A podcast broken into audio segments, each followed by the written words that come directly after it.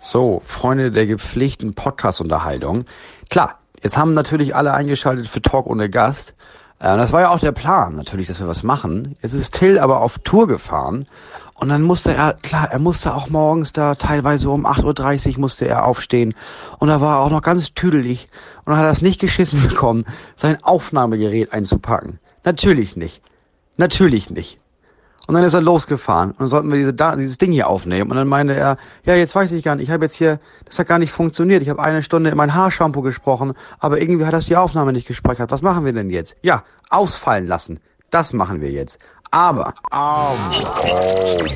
Aber es gibt ja zum Glück Alternativen. Also keine Angst, wir sind nicht Till und Moritz hier im Stimmbruch oder so. Moritz hat uns freundlicherweise den Schlüssel hier zu diesem Podcast-Feed gegeben, um uns kurz mal vorzustellen. Also wir sind die Spoilsusen, quasi der Schwester-Podcast von Talk ohne Gast, denn den intellektuellen und kritischen Blick, den Till und Moritz gerne auf unsere Gesellschaft werfen, den werfen wir eben auf äh, ja, Filme und Serien.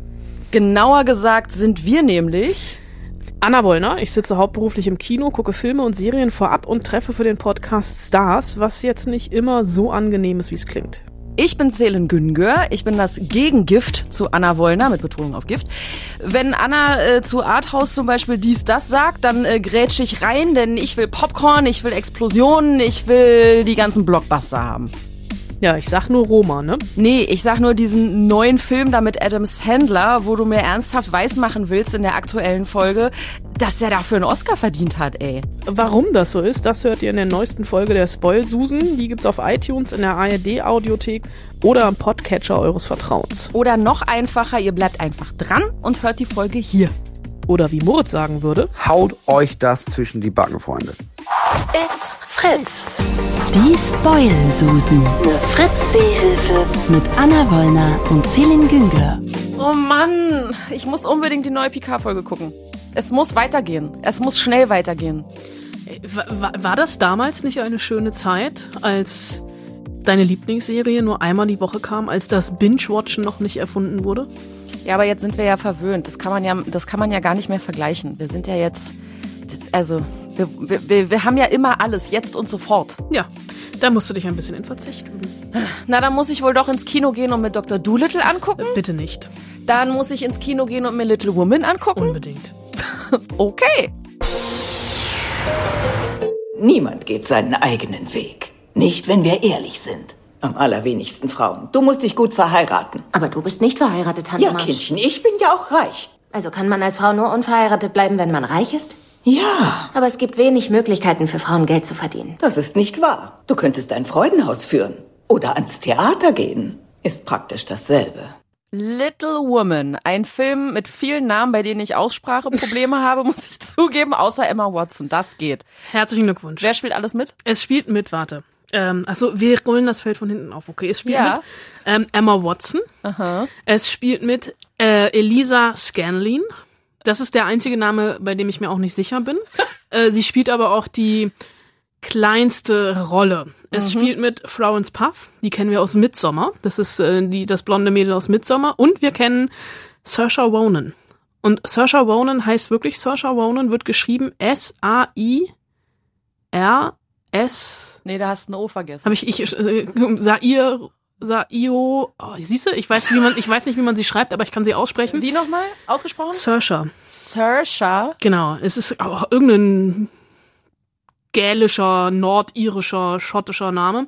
Ähm, ist die jüngste mehrfach für den Oscar nominierte Schauspielerin, die wir haben.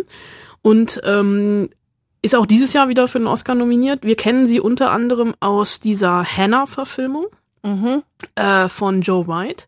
Wo, wer ist Hannah? Wo ist Hannah? Genau, wer ist, wer ist, wer ist ist Hannah? Hannah? Ja. Oder wer ist Hannah? Das ist der deutsche Titel. Und wir kennen sie aus diesem furchtbaren ähm, Peter Jackson-Film In meinem Himmel, wo sie irgendwie unter der Erde gefangen war in so einem Loch. Äh, Saoirse Ronan ähm, steht bei mir auf der Möchte ich heiraten Liste mittlerweile relativ weit oben. Mhm. Vor allem auch nach diesem Film. Worum geht's? Es geht, äh, also beziehungsweise ich, äh, noch ein Name, den ich mir auch schon gefühlt mehrfach aufs Handgelenk tätowieren Meryl wollte. Streep. Nein, Meryl Streep lasse ich hier wirklich. Also bei Little Women über Meryl Streep zu reden ist äh, wirklich ähm, äh, Frevel, möchte ich fast schon sagen. Ja, wir wissen, Meryl Streep ist immer toll. Meryl Streep spielt hier mit. Meryl Streep ist auch zufälligerweise in dem O-Ton aufgetaucht. Aber noch viel wichtiger, wir müssen über Greta Gerwig reden. Greta Gerwig ist unter anderem Hauptdarstellerin in einem meiner Lieblingsfilme, Frances H. Ähm, Greta Gerwig ist so ein bisschen, ähm, ich sage immer böse, ähm, die Lina Dunham für wirklich Intellektuelle. Ist äh, mittlerweile, glaube ich, sogar verheiratet mit Noah Baumbach, dem Regisseur von Marriage Story und auch dem Regisseur von Francis H. Und Greta Gerwig hat letztes Jahr ihr Regiedebüt hinge vorletztes Jahr ihr Regiedebüt hingelegt, Lady Bird, überraschenderweise mit Saoirse Ronan in der Hauptrolle. Ein Film, so ein bisschen, so eine Coming-of-Age-Geschichte, ähm, wo Saoirse Ronan so ein bisschen ihr alter Ego gespielt hat. Sie war damals als beste Regisseurin für einen Oscar nominiert, aber nicht als bester Film. Wenn ich, kann auch sein, dass es genau andersrum war. Ich möchte dafür meine Hand jetzt nicht ins Oscarfeuer legen. Aber Greta Gerwig hat hier einen Kinderbuchklassiker adaptiert, Little Women. Der ist bei uns bekannt als Betty und ihre Schwestern oder auch nicht bekannt. Aber ich wette, du hast schon mal eine Verfilmung von Betty und ihre Schwestern gesehen. Es gab nämlich schon mehrere. Die letzte in den 90ern. Ist aber egal. Ich nicke. Du ja. nickst, ja. Und super. überlege. Ähm, und es geht in Betty und ihre Schwestern um äh, vier Schwestern, also um Betty und ihre Schwestern, wen wundert's. Ähm, zu Zeiten ähm, des Bürgerkriegs, ähm, der, äh, also des amerikanischen Bürgerkriegs gegen die Sklaverei, der Vater ist an der Front. Die ähm, vier Schwestern, die leben mit ihrer wohltätigen und liebevollen Mutter zu Hause. Die Mutter wird nicht von Meryl Streep gespielt, sondern von Laura Dern. Meryl Streep ist die Tante. Und es gibt zwei Zeitebenen in diesem Film und diese Zeitebenen sind wunderbar miteinander verwoben. Es sind ähm, sieben Jahre, zwischen denen der Film immer wieder springt.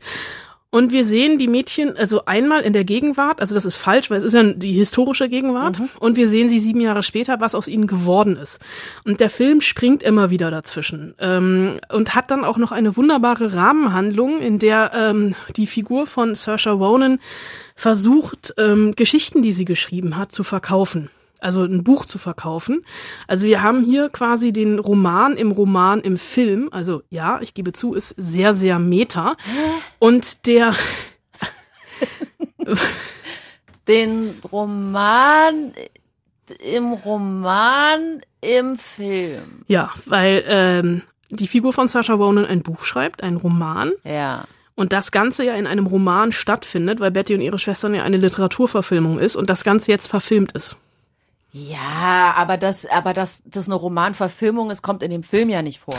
Nee, aber äh, jein. Also der Film ähm, spielt schon also mit dieser Rahmenhandlung, weil der ähm, Verleger, dem sie diese Geschichte zeigt, also ist, am Ende ist es nämlich die Geschichte von ihr und ihren Schwestern, ein bisschen fiktionalisiert und der sagt, ähm, okay, wir haben hier ein Buch mit, oder ein Roman mit Frauen in den Hauptrollen und ähm, das interessiert keinen.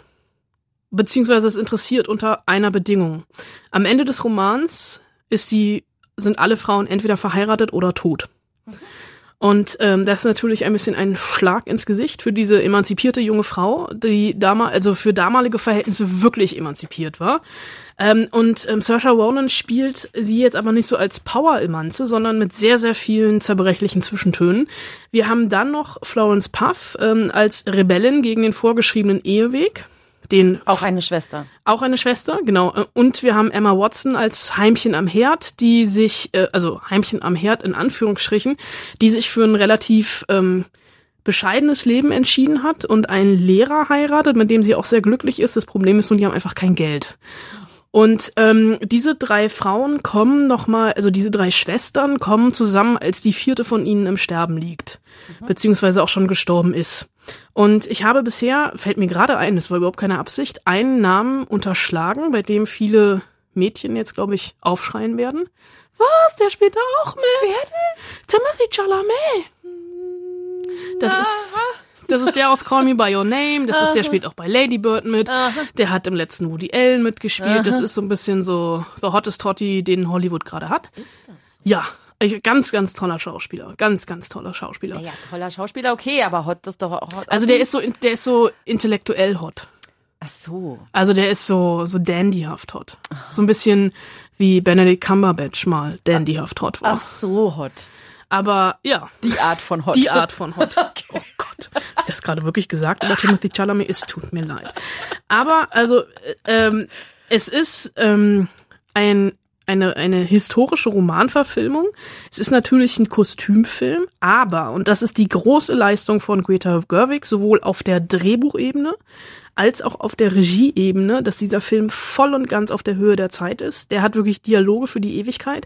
Es ist kein Kostümkitsch, so wie wir das irgendwie aus Jane Austen Verfilmungen etc. kommen, kennen. Und es kommt auch im März schon wieder eine Jane Austen Verfilmung. Emma. Genau.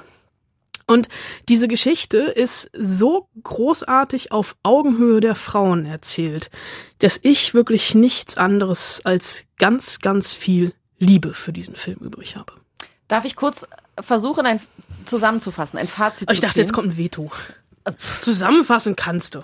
Ich versuch's mal, ja, ob ich das verstanden habe. Also es sind äh, vier Schwestern, eine davon stirbt äh, oder Das ist kein Spoiler. Dieser Roman ist 150 Jahre ja, alt. ja, ja.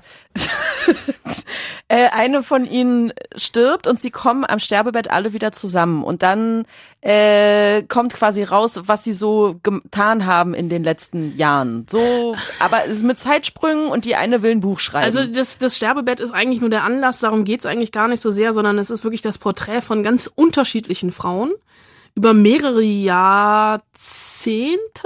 Also das ist so das Einzige, so die der 13-jährigen, also Florence Puff kaufe ich die 13-jährige nicht unbedingt ab, die sie aber auch mal spielt, aber so diese Entwicklung, die sie durchmacht. Also Timothy Chalamet ist so ähm, der reiche Nachbar, der wohlhabend ist, der aber dieses Dandyhafte hat und der eigentlich mit Saoirse Ronan die ganze Zeit anbandelt. Sie sagt aber, ähm, als emanzipierte, unabhängige Frau will ich mich nicht von einem Mann abhängig machen und wir werden in unserer Ehe eigentlich nicht glücklich. Und Florence Puff, die dann nach Paris gegangen ist, um dort Malerin zu werden äh, und mit ihrer ähm, Tante, die eben von Meryl Streep gespielt wird, durch Europa reist, ähm, die macht dann auch nochmal, also die rebelliert dann auch nochmal gegen eigentlich eine schon eingeleitete Ehe, in der sie wahrscheinlich auch nicht glücklich werden würde.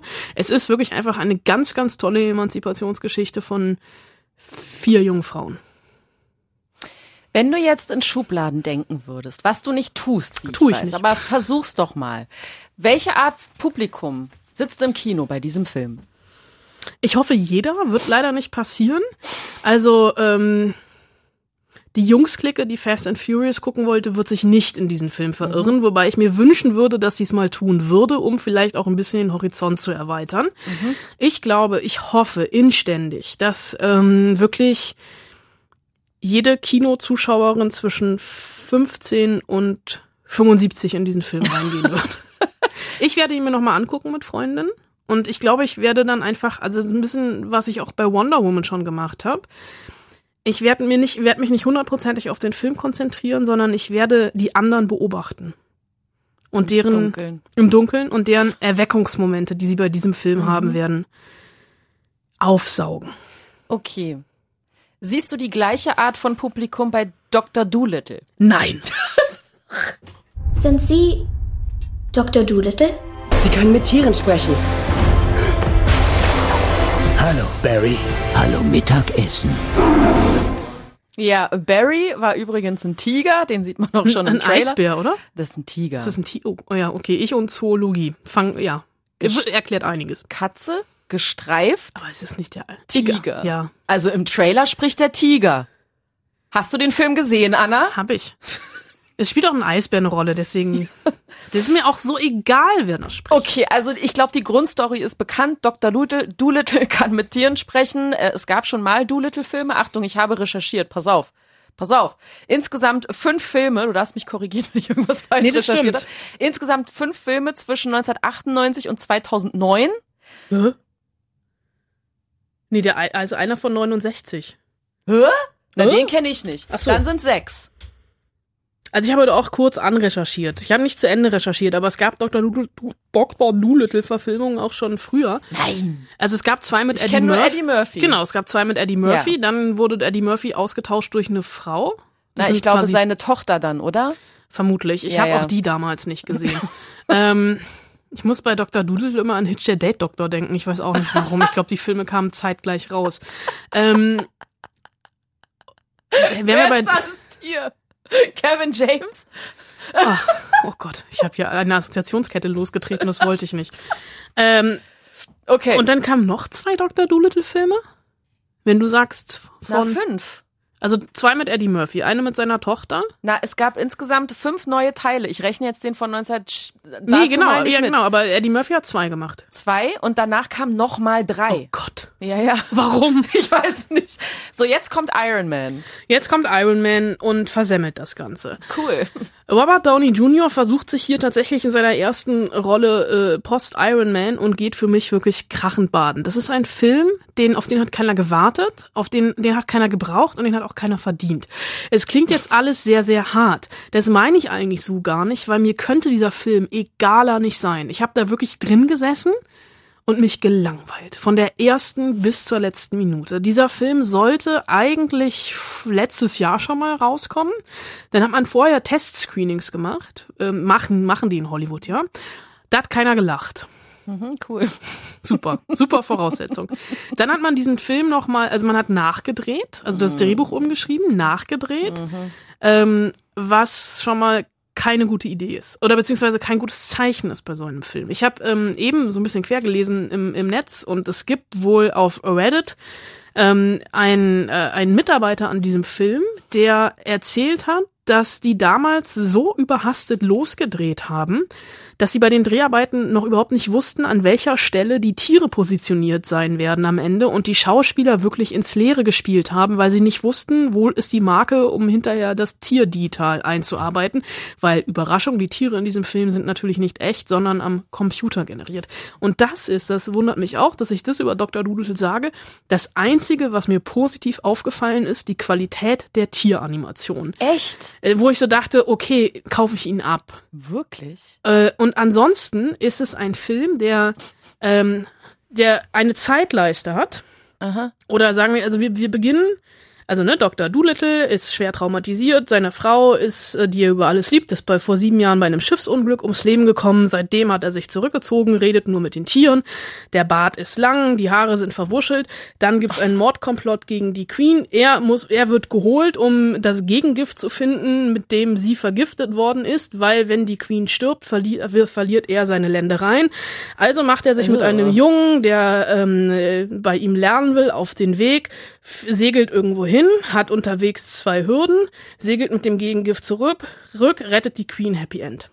Das ist der Film. Das ist so langweilig, das ist so geradlinig, es ist so humorbefreit. Es gibt ein paar, ein paar in Anführungsstriche Strichen gute One-Liner mit den Tieren, aber da liegt, also da, du siehst wirklich diesem Film an, es regnet Potenzial. Dieses Potenzial fällt neben die Schauspieler, sie gehen vorbei und lassen es links liegen. Robert Downey Jr. spielt mit einer Arroganz in diesem Film. Ich meine, der hat, ist ja eh arrogant. Also Ja. er spielt ja auch als Iron Man arrogant. Ja. Ähm, er hat diesen Film, glaube ich, vor allem in erster Linie für seine Kinder gemacht, dass seine Kinder auch mal irgendwie ans Set kommen können und Spaß haben können, nur weil Daddy spielt äh, vor einer grünen Wand. Keine Superheldengeschichte, sondern halt diese Tiergeschichte. Also hier ist nix mit Metern, nix mit Subtilität und nix mit Charme. Ich war äh, auf der, ich hatte, äh, äh, war auf der Deutschlandpremiere und hatte einen guten Freund mitgenommen, der für mich der größte lebende Robert Downey Jr. Fan ist. Der guckte mich nach dem Film an und meinte, was war das für ein Scheiß? Als Märchen für Kinder zwischen fünfeinhalb und sechs Jahren, die auf, Sprech die auf sprechende Tiere stehen. Könnte ich mir vorstellen, dass die im Kino ein bisschen Spaß haben. Alle anderen geht einfach. Spart euch das Geld. Wirklich. Also in Amerika ist der Film auch schon äh, wirklich gefloppt. Ist jetzt auch vom Studio schön im Januar wirklich, kann, man kann sich anders sagen, versenkt worden, weil im Januar eigentlich so ein bisschen immer die Blockbuster rauskommen in Amerika, denen keiner was zutraut. Ähm, ich glaube, bei Universal ist so ein bisschen ähm, Aufstehen, Krönchen richten, weitermachen, nicht dran zurückdenken, dass es Dr. Doolittle 2 geben wird oder die fantastische Reise des Dr. Doolittle, wie er auf Deutsch ja heißt. Ich glaub's nicht. Aber was soll denn jetzt aus Robert Downey Jr. werden? Der hat genug Geld. Der muss nichts mehr machen. Ich, ich mag den ja eigentlich als Schauspieler, aber wenn man sich mal, also abgesehen von Iron, also klar, Iron Man, da war er die letzten zehn Jahre mit beschäftigt, aber immer wenn er mal dazwischen was gemacht hat, der hat doch diesen Film, oh, hieß der The Judge, wo er diesen Richter gespielt hat. Das war alles nicht, Aber einen neuen Sherlock will ich jetzt auch nicht sehen. ja, äh, der ist halt abonniert auf diese leicht arroganten, hochnäsigen Rollen. Das Problem ist, dass Robert Downey Jr. und ähm, die, diese Rollen mittlerweile miteinander eine Symbiose eingegangen sind und so ein bisschen wie Johnny Depp. Also der kann halt, also okay, ich gucke dann aber lieber irgendwie noch Robert Downey Jr. an, weil da weiß ich, der ist wenigstens clean in dem Moment, weil der hat ja irgendwie in den 90ern so einen krassen Drogenabsturz hingelegt. Der, also wenn man sich die Karriere von ihm anguckt, das, das Comeback, was er hingelegt hat, das ist schon großartig.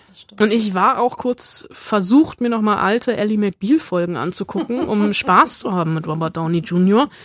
Ich habe es dann aus Zeitgründen gelassen und gedacht, Dr. Doolittle, ich, ich will einfach geblitzdingst werden. Diesen Film, wir reden einfach nicht mehr drüber. Okay. Äh, ja, schade eigentlich. Ähm, dafür ist der neue Adam Sandler-Film bestimmt ganz toll.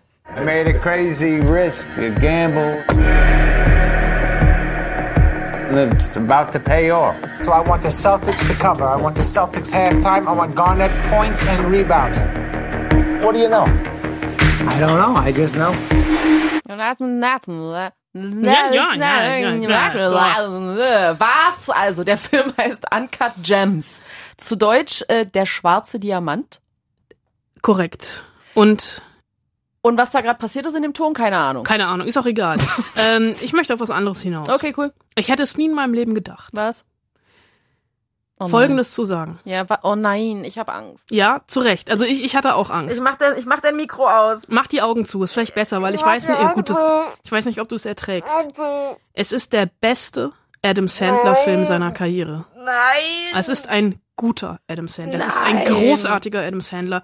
Es ist ein fantastischer Adam Sandler, dem ich tatsächlich eine Oscar-Nominierung für diesen Film gegönnt hätte. Was? Und ich werde mir nach diesem du machst Scherze. Nein, ich werde mir nachher die, den Mund mit Seife auswaschen gehen müssen, weil ich nie gedacht hätte, dass diese Worte über meine Lippen kommen, dass Adam Sandler für mich generell mit einer Oscar-Nominierung, also dass ich Adam Sandler mit einer Oscar-Nominierung assoziiere. Aber ich habe bei Uncut Gems, der schwarze Diamant, nichts anderes als Hochachtung für Adam Sandler über und ich schäme mich meiner selbst, aber ich kann es nicht anders sagen.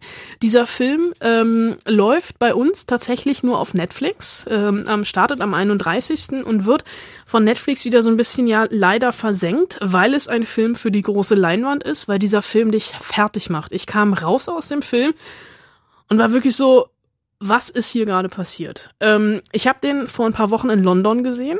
Ähm, ich war wegen was anderem in London und hatte Zeit und dachte mir, geil, ich guck Anka Gems an einem verregneten Natürlich. Dienstagnachmittag. Das Kino war ausverkauft.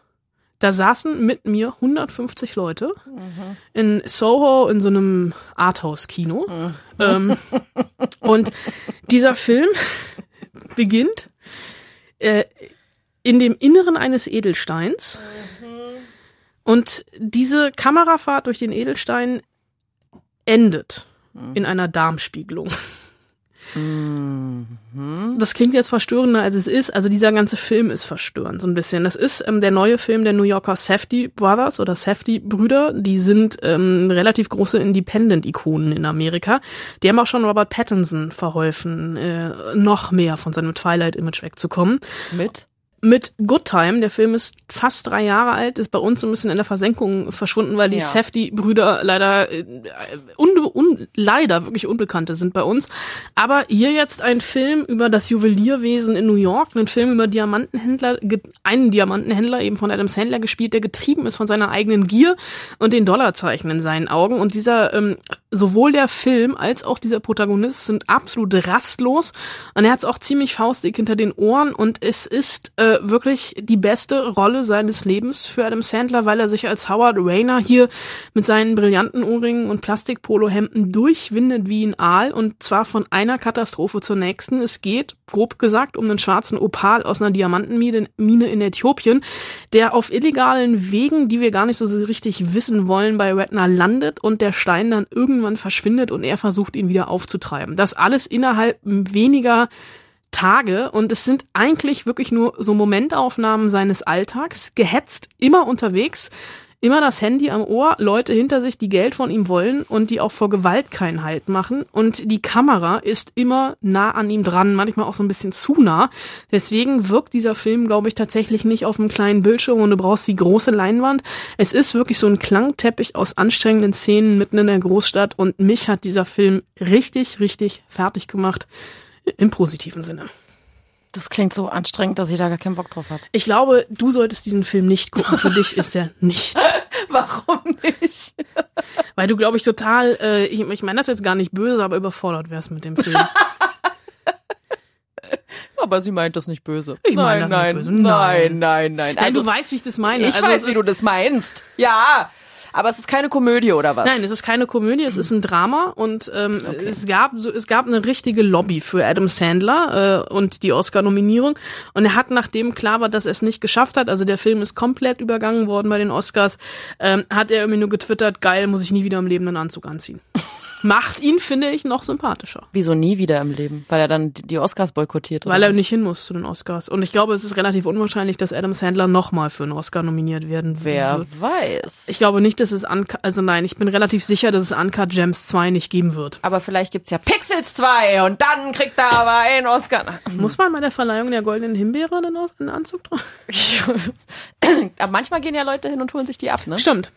Sandra Bullock war, glaube ich, da. Ja. Sandra Bullock hat im gleichen Jahr die Goldene Himbeere und den Oscar bekommen. Muss man auch erstmal schaffen. Okay, also, okay. Anna sagt, hm, wie ziehe ich jetzt das Fazit?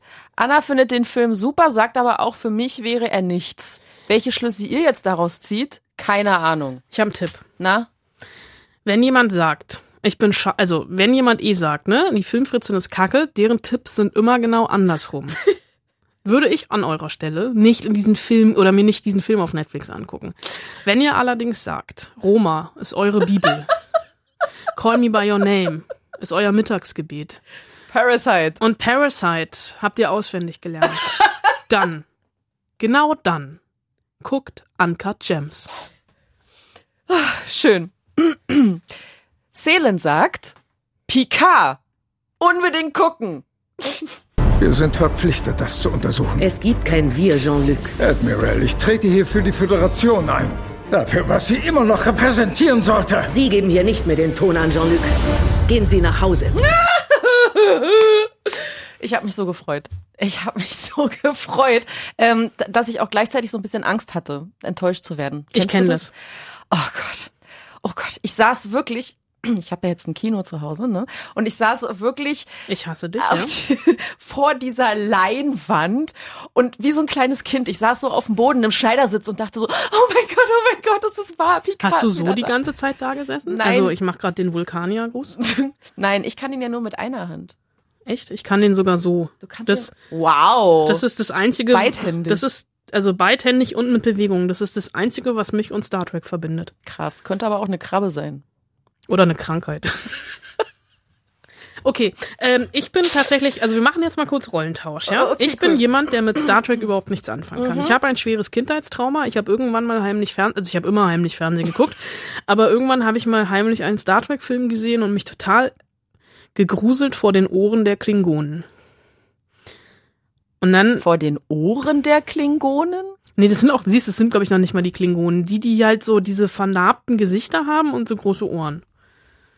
Die vernarbten Gesichter. Also so ver- und siehst du? Die großen Ich war sehr klein. Ohren. Vielleicht verkläre ich das auch gerade. Vielleicht meinst du tatsächlich die Klingonen. Vielleicht meinst du aber auch die Ferengi. Ich weiß Ich nicht weiß genau. es nicht, wen ich meine. Ich weiß nur, ich hatte danach große Albträume. Meine Mutter hat mich in den Senkel gestellt und ich habe für mich beschlossen, nie wieder Star Trek zu gucken. Ich habe die letzten Filme gesehen, weil mir nichts anderes übrig bleibt. Augen auf bei der Berufswahl.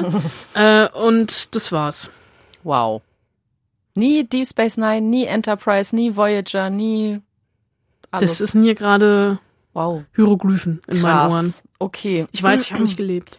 Wo fange ich denn da jetzt am besten an? Wie viel Zeit haben wir noch? ich weiß nicht. Okay. Fang doch damit an. Also ich weiß, Captain Picard. Patrick Stewart ist Captain Lu- Jean-Luc Picard. Genau. Für mich ist Jean-Luc Picard vermutlich auch eher ein französischer Regisseur der Nouvelle Vague. Wenn ich nur seinen Namen hören würde, ist er natürlich Hör nicht. auf, es kaputt zu machen. Es tut mir leid, ich bin still. Captain Jean-Luc Picard war, wie der Name schon sagt, lange Captain der USS Enterprise. Das war die Enterprise Next Generation mit Data und dem Androiden Data und Worf, dem Klingon, Kannst mir gerade alles Die- erzählen.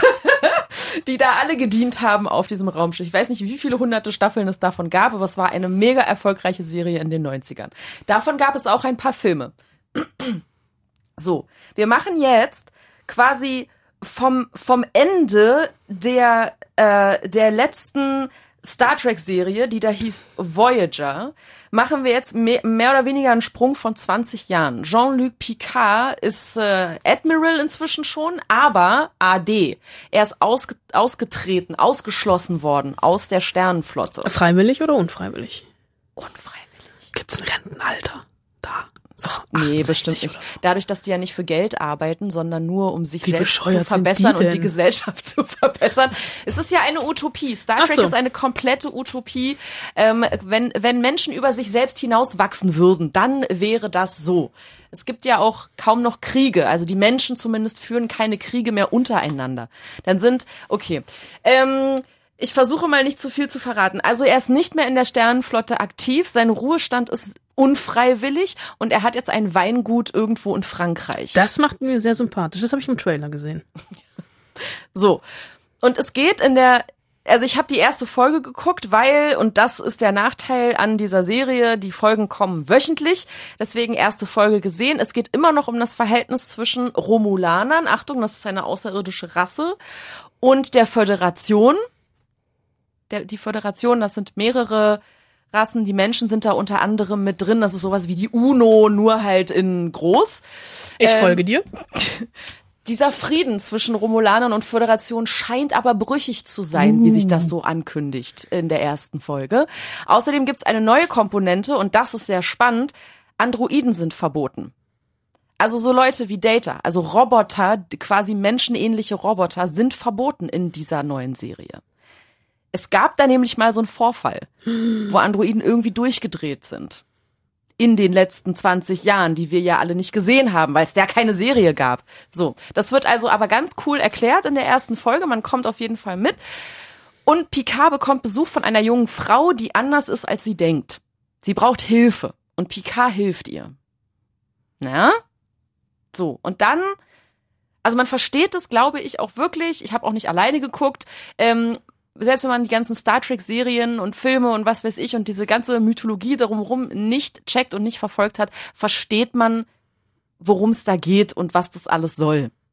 Also du würdest auch mitkommen, quasi. Aber will ich das? Das weiß ich doch nicht. Musst du selber entscheiden. Magst du Sci-Fi? Nicht so wirklich. Na dann lass Per es. Anhalter durch die Galaxis. Ach, naja, komm, ist ja kein Sci-Fi.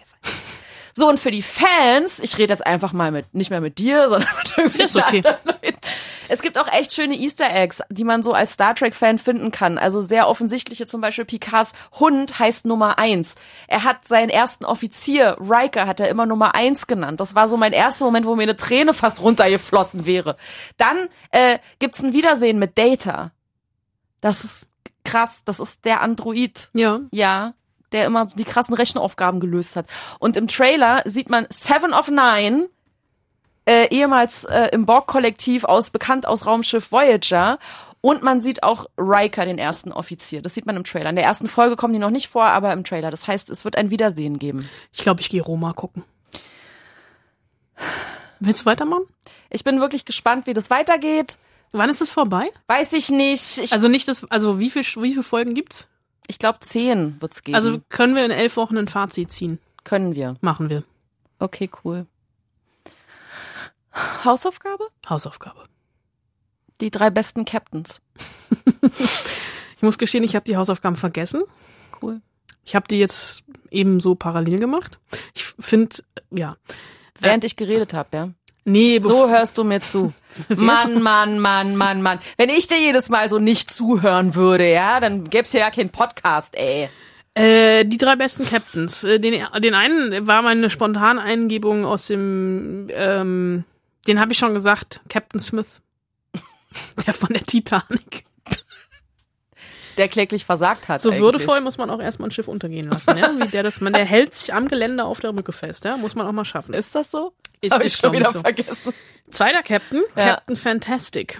Kein Superheld, sondern Vigo Mortensen als alleinerziehender Vater mit einem, mit so einer Handvoll Kids, die im Wald leben, kam vor zwei Jahren raus. Großartiger Film. Ich kenne nur Herr der Ringe und History of Violence mit Viggo Mortensen. Der hat auch andere Sachen gemacht. Jetzt bei Platz eins bin ich hin und her gerissen und ich lasse das Most Obvious einfach mal weg. Äh, Ich ignoriere es einfach, weil ich habe schon genug über Adam Sandler und ähm, Robert Downey Jr. gesprochen. Ich muss jetzt nicht auch noch über Johnny Depp als Captain Jack Sparrow reden und habe mir als besten, ähm, hatte auch kurz überlegt, Captain America zu nehmen, aber ich mach's, ich bin heute, ja, ich bin heute ganz Little Women, ich bin heute ganz feministisch unterwegs, Captain Marvel. Da habe ich jetzt ein bisschen mehr erwartet. Was denn? Ey, komm. Aber das liegt daran, dass du die Hausaufgabe gerade nebenbei gemacht hast. Ich wollte gerade sagen, aber was, hätt- was, hast du, was hast du denn erwartet? so Captains, die ich nicht kenne. Ach Jetzt mal so. abgesehen von Captain Fantastic, gut, den kenne ich wirklich nicht, aber irgendwelche Captains, halt so wie der Typ von der Titanic, irgendwelche Captains. Ich hätte auch noch Captain Phillips nehmen können. Ich hätte auch noch diesen Captain nehmen können, hier, den, den hat, glaube ich, Tom Hanks gespielt, der das Flugzeug im Hudson River gelandet Ja. hat. Die, die, die Filmwelt ist voller Captains. Ja.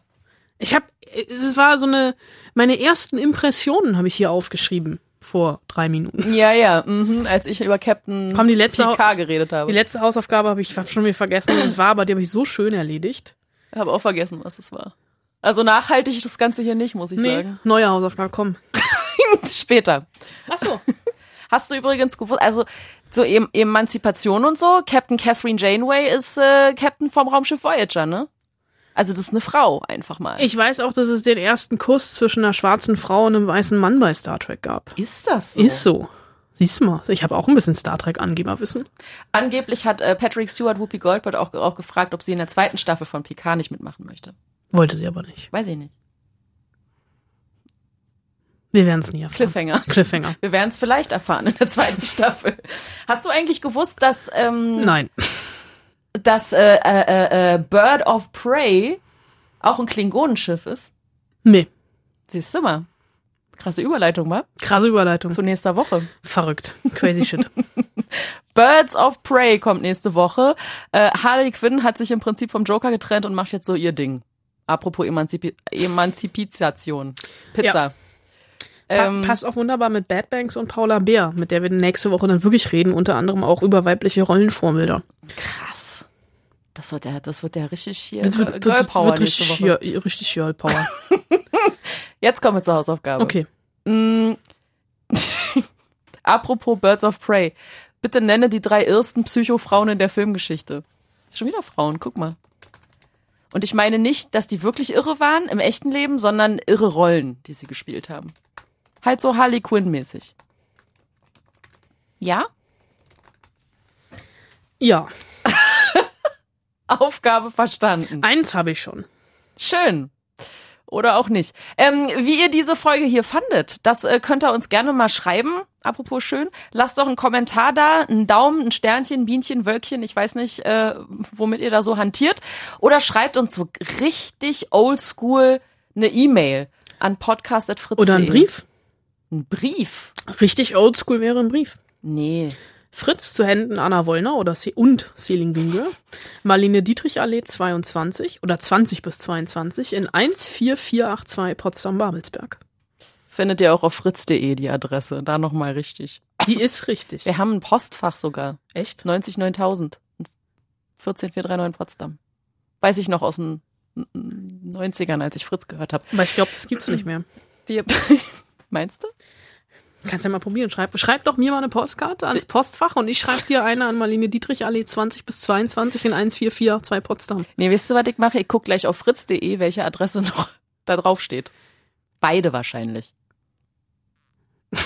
Naja, Ist doch egal. Ähm, wir freuen uns auf jeden Fall immer über Feedback und Anregungen, wenn ihr möchtet. Wie auch immer. Ihr könnt uns auch irgendwie, wie heißt es, was, was die äh, amerikanischen Ureinwohner früher gemacht haben? Brieftauben? Rauchzeichen. Rauchzeichen. Nehmen wir auch entgegen. Aber da darf es nicht neblig sein.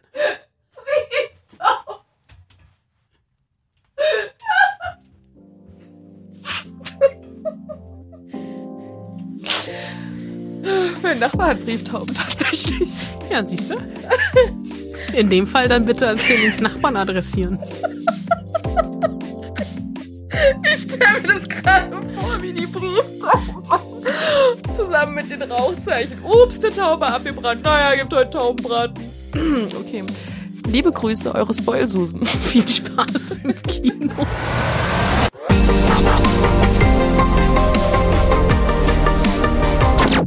Schildkröte. Schildkröte. Hattest du mal eine Schildkröte? Wir hatten drei Schildkröten. Wirklich? Chili, Nilly und Napoleon.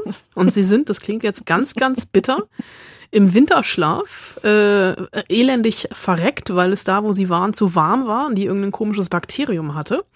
Und dann haben wir sie in einer tränenreichen Zeremonie im Garten vergraben. Mhm. Nur nicht tief genug. Dann kam die Nachbarskatze und hat mit den Schildkrötenpanzern Hockey gespielt. Und dann kam mein Vater und hat die Schildkrötenpanzer in den Müll geworfen. Aber wenigstens waren die Schildkröten dann schon tot. Das stimmt. Ich wollte mal als Kind ein Chamäleon haben, aber habe ich auch nicht gekriegt. Dafür gab es eine Schildkröte. Das ist eben, das ist doch so ähnlich. Aber ein Chamäleon wechselt wenigstens die Farbe, ja? Eine Schildkröte starrt dich an und ruft Salat, Salat. Mehr kannst du denn nicht. Deine Schildkröten konnten rufen? Hallo, ich versuche hier gerade eine Überleitung zum Filmthema, zu einem der Filmthemen dieser Woche, Dr. Doolittle, ja? Ich Bei dachte- Dr. Doolittle hätte die Schildkröte gerufen, Salat, Salat. Auch so mit dem Lispeln? Bestimmt. Salat, Salat. Ja. Nee, ich würde vorschlagen, dieser Block wird einfach rausgeschnitten und komplett ans Ende gepackt.